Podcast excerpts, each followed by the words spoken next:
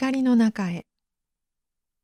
私は子供の時から神秘的なものを否定し八百万の神々をお付き合いでさえ拝まない人間であった。宗教は弱虫の頼るもの。社会の敗残者がすがりつくものであると思っていた。正しい宗教が提示している教えには見るべきものも多くあることは評価していたが儒教の教えは女性の人としての自由を奪い差別するものだという思いも相まって宗教嫌いは徹底していた。宗教に答えを求めようともまた答えをくれるとも全く思っていなかった。命とは何ぞやという問いかけに完璧な回答にたどり着く糸口を与えてくれたものは郵便ポストに入れられた一枚のチラシであった。ポストには毎日各種の広告チラシが山のように投げ込まれるが通常はこれらには少しも目をやることもなく一塊にして古新聞の上に束ねていた。ところがある時一枚のチラシに目が留まった。あるキリスト教会の礼拝への誘いであった。8回分くらいの礼拝の講演題が印刷されていた。私が探っていたことに回答を与えるかのような演題だった。宗教は嫌いであったが、キリスト教に対してだけは一定の尊敬を払っていた。遠い存在であるけれども、マザー・テレサを深く尊敬していた。彼女の肉声は固い信仰に裏打ちされて、全身全霊を込めて語られていることがよくわかる力強い一言一言であった。彼女の生い立ち、神様からの証明、法王朝から見捨てられても献身的に尽くした苦難の一年。その後の敬虔な信仰生活は、彼女が信じる神様は本物だろうとちらっと思わせられる何かがあった。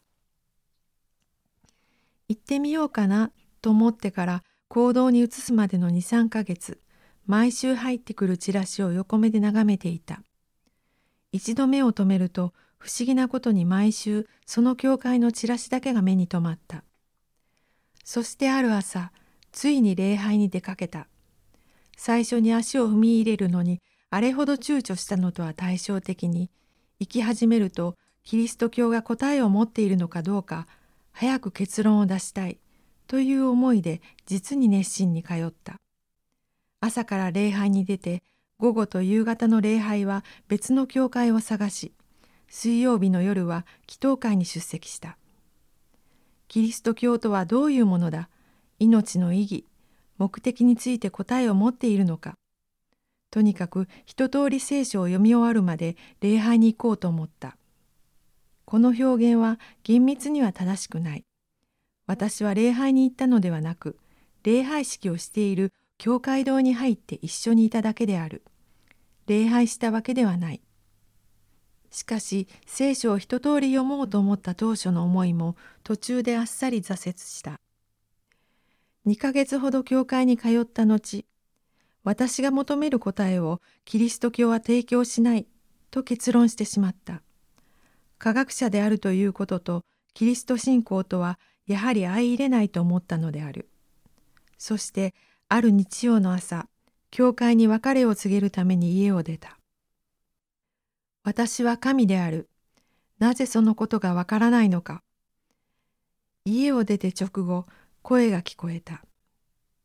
神様の声を聞いたというと気が狂ったのかと言われる。どのように聞こえたのか、昔々のことであるので、だんだん記憶が薄れてきている。しかし、声が聞こえたのである。はい、そうですね。と考える前に私は返事をしていた。その瞬間驚いたことには私の目から滝のように涙があふれ出たのである。そして私の体は地上にふわっと舞い上がり全身優しい光に包み込まれ目の前の光そのものとしか描写できない空間に軽やかに舞い降りた。爽やかな涙は延々と流れ続けて止まらなかった。男性よりはるかに涙を抑えかたくなに神を拒み続けた頑固な無神論者の私が一瞬にして目から鱗が落ち全宇宙を地球を人間を創造した全知全能の神を信じる信仰者クリスチャンに生まれ変わった瞬間である。この時のことを私が科学者であるのでかくかくしかじかでキリスト教を信じたのですと理路整然とその理由を述べることを期待されるかもしれない。しかしキリスト信仰が自然科学的論理に合致すると思ったから信じたのではないのである。教会に通い始めてから2ヶ月間、私は聖書を一生懸命読んで学んだ。日曜は礼拝式をいくつも回って歩いた。だから聖書知識も少しは増えていた。しかし、知的な準備体操をして、知識的な土台が少しばかりあったとしても、信じるどころか、キリスト信仰と科学とは相入れないので、教会を去ろうと思ったのである。無神論者だった私が理屈を超えて創造主を信じる信仰者となることができたのは神様の超自然的な働きとただ大きな愛によるのだというほかない。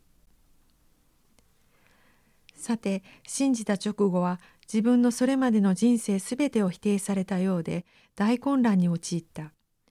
無神論者として進化論を前提に研究してきたこと構築してきた人生哲学世界観それらすべてが180度覆され否定され捨て去らねばならないと思ったからである。